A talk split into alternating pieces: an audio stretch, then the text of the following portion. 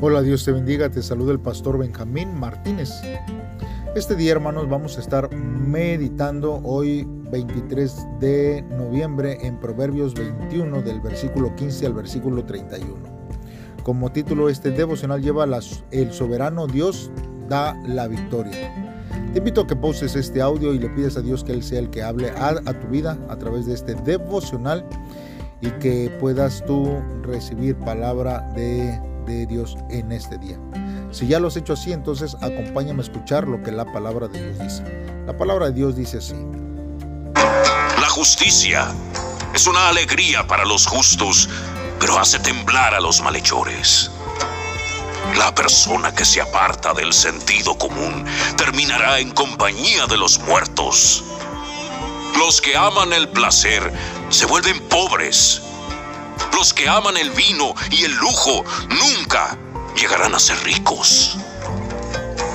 Los perversos son castigados en lugar de los justos y los traidores en lugar de las personas honradas.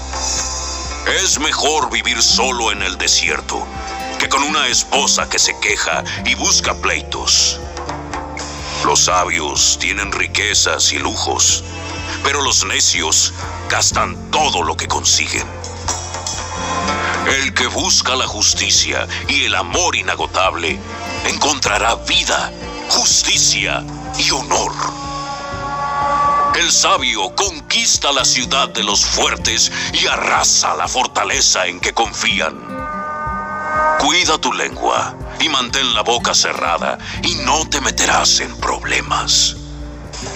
Los burlones son orgullosos y altaneros. Actúan con una arrogancia que no tiene límites. Por mucho que desee, el perezoso acabará en la ruina, porque sus manos se niegan a trabajar. Hay quienes se la pasan codiciando todo el tiempo, pero a los justos les encanta dar. El sacrificio del malvado es detestable, sobre todo cuando lo ofrece con malas intenciones. El testigo falso será silenciado, pero al testigo creíble se le permitirá hablar.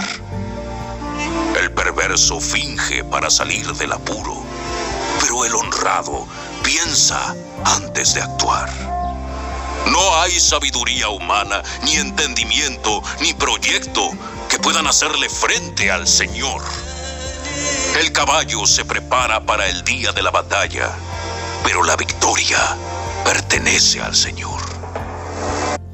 Muy bien hermanos, pues vamos a estar meditando a través de estos versos de la Biblia. Bien hermanos, vamos a estar analizando eh, a partir del verso 20, eh, que dice así, tesoro precioso y aceite hay en la casa del sabio mas el hombre insensato todo, todo lo disipa. Mire, este proverbio habla acerca del ahorro para el futuro. Los créditos fáciles tienen a mucha gente viviendo al borde de la bancarrota, hermanos. El deseo de mantener y acumular más los empuja a gastar hasta el último centavo que ganan. Y estiran, hermanos, su crédito hasta el límite. Pero cualquiera que gasta todo lo que tiene consume más de lo que puede afrontar. Una persona sabia, hermanos, aparta dinero para cuando tenga menos. Dios, hermanos, aprueba la previsión y la restricción, hermanos. El pueblo de Dios necesita examinar su estilo de vida para ver si lo que gasta complace a Dios o solo se está complaciendo a Él mismo. Necesitamos nosotros cada día, hermanos, meditar en este tiempo para que Dios sea el que pueda dirigir nuestros pasos y que podamos estar, hermanos, invirtiendo sabiamente los recursos que el Señor está poniendo en nuestras manos. Ahora vamos a ir viendo, hermanos, también lo que el versículo 27 dice. Dice, el, sacrificio de los impíos es abominación, cuanto más ofreciéndolo con maldad. Hermanos, la clase de alabanza o en las palabras que dice ahí que es sacrificio, eh, no es mejor que un soborno, hermanos. Ahora, ¿Cómo trata la gente de sobornar a Dios? Pues mire, hay mucha gente que puede ir a la iglesia, puede diezmar u ofrecer como voluntario, no por amor ni por devoción a Dios, sino porque esperan que Él los bendiga a cambio. Pero Dios, hermanos, deja bien en claro qué es lo que desea Él y es la obediencia y es amor más que cualquier ritual religioso. Por eso, hermanos, Él en el primer libro de Samuel capítulo 15 versículo 22 dice eh, que y Samuel dijo, se complace Jehová tanto en los holocaustos y víctimas como en que se obedezca a la palabra de Jehová. Ciertamente el obedecer es mejor que los sacrificios y el prestar atención que la grosura de los carneros. Hermanos, Dios no quiere únicamente nuestros sacrificios de tiempo, de nuestra energía, ni de dinero, hermanos. Él quiere nuestros corazones. Amor y devoción completos, hermanos, es lo que Dios quiere para el servicio de Él. Quizás nosotros podamos sobornar a, a la gente, pero no podemos sobornar a Dios. Primera de Samuel capítulo 21, verso 14, dice, y dijo Aquís a sus siervos, he aquí veis que este hombre es demente, ¿por qué lo habéis traído a mí? Vemos aquí, hermanos, que hay un intento de soborno aquí, mas sin embargo, hermanos, Dios, hermanos, quiere que nosotros podamos entender que a Dios no lo podemos sobornar con nada. Él busca personas que quieran eh, servirle con un corazón íntegro a Él. Ahora, en el versículo 31 dice, el caballo se alista para el día de la batalla, mas Jehová es el que da la victoria. Este proverbio, hermano, se refiere a la preparación para la batalla. Todos nuestros preparativos, hermanos, son inútiles sin Dios. Pero aún con su ayuda debemos hacer lo que nos corresponde y prepararnos. Su control, hermanos, de los resultados no anulan nuestras responsabilidades. Quizás Dios quiere que usted escriba un gran libro, pero antes debe de aprender a escribir. A lo mejor Dios quiere usarlo en misiones foráneas, pero entonces usted debe de aprender el idioma.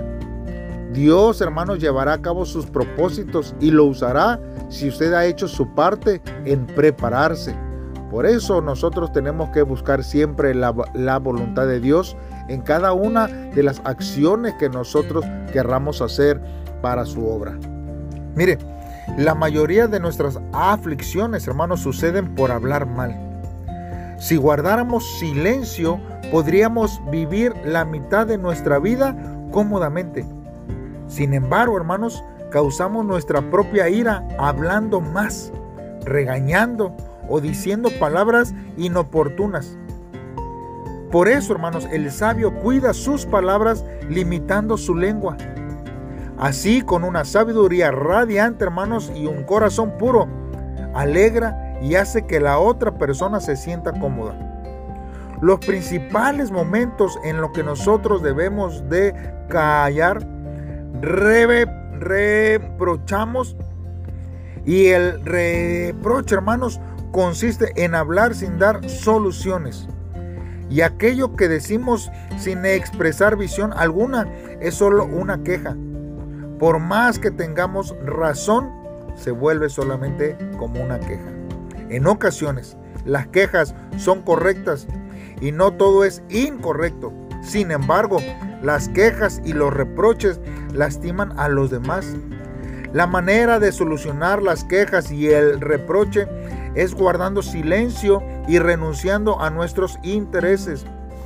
Hermanos, el sabio es quien no deja que las palabras de reproche salgan de su boca. La razón por la que uno comete muchos e-, er-, errores es porque la palabra de Dios no está allí. Quien está alejado de la palabra cree que las ideas de Satanás son buenas ideas.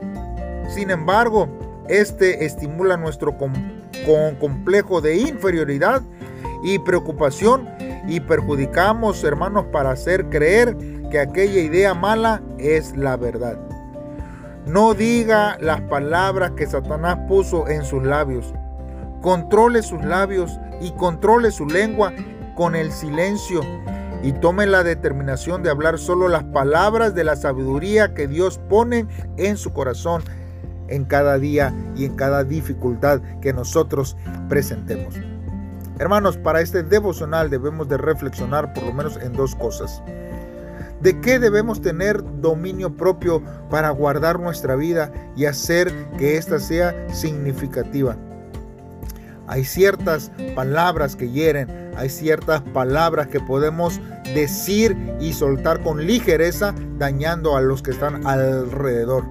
Debemos, hermanos, de en esos momentos de dificultad frenar nuestra lengua, cerrar nuestros labios y no ser parte de que el conflicto se vuelva en un problema mayor. Tenemos que tener dominio en accionar, en decir, en circunstancias que nos puedan comprometer o llevar a un conflicto mayor.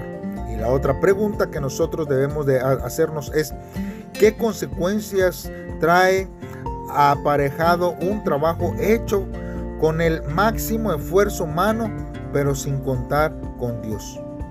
Usted puede hacer planes, usted puede trabajar, usted puede hacer infinidad de cosas, pero si Dios no está en esos planes, entonces hermanos, todo el esfuerzo siempre hermano va a ser como egocéntrico hacia nosotros mismos, exaltándonos nosotros mismos y para reconocernos nosotros mismos. Si Dios no está dentro de los planes, entonces habrá dificultades que querramos entonces que sí tomar en cuenta a Dios, ya que no podemos solucionarlos por nosotros mismos. Hermanos, hagamos una oración a Dios para que Dios pueda controlar, hermanos, nuestra vida y que podamos nosotros entregarla a Él todo lo que eh, sea para, para glorificar el nombre de nuestro Dios. Padre, en esta hora nos acercamos de ti, a ti, Señor, una vez más. Señor, hoy, Señor, te pedimos que nos libres, Señor, de caer en la necedad, de apartarnos de ti, por acercarnos al mundo cuando éste me ofrezca algún placer temporal Deseamos, Señor, crecer en la fe y ser capaces de refrenar la lengua y, ejercitarnos en la piedad en toda situación. Tu sabiduría es más grande que la que puede tener la gente. Así que permíteme, Señor, tener victoria en ti, Señor, y que tú seas, oh Dios, obrando en mi vida y en mi corazón. Gracias, Jesús, porque yo sé que tú lo vas a hacer. Gracias, Dios. Amén. Muy bien hermanos, te invito a que me acompañes mañana en un devocional más. Saludos y bendiciones.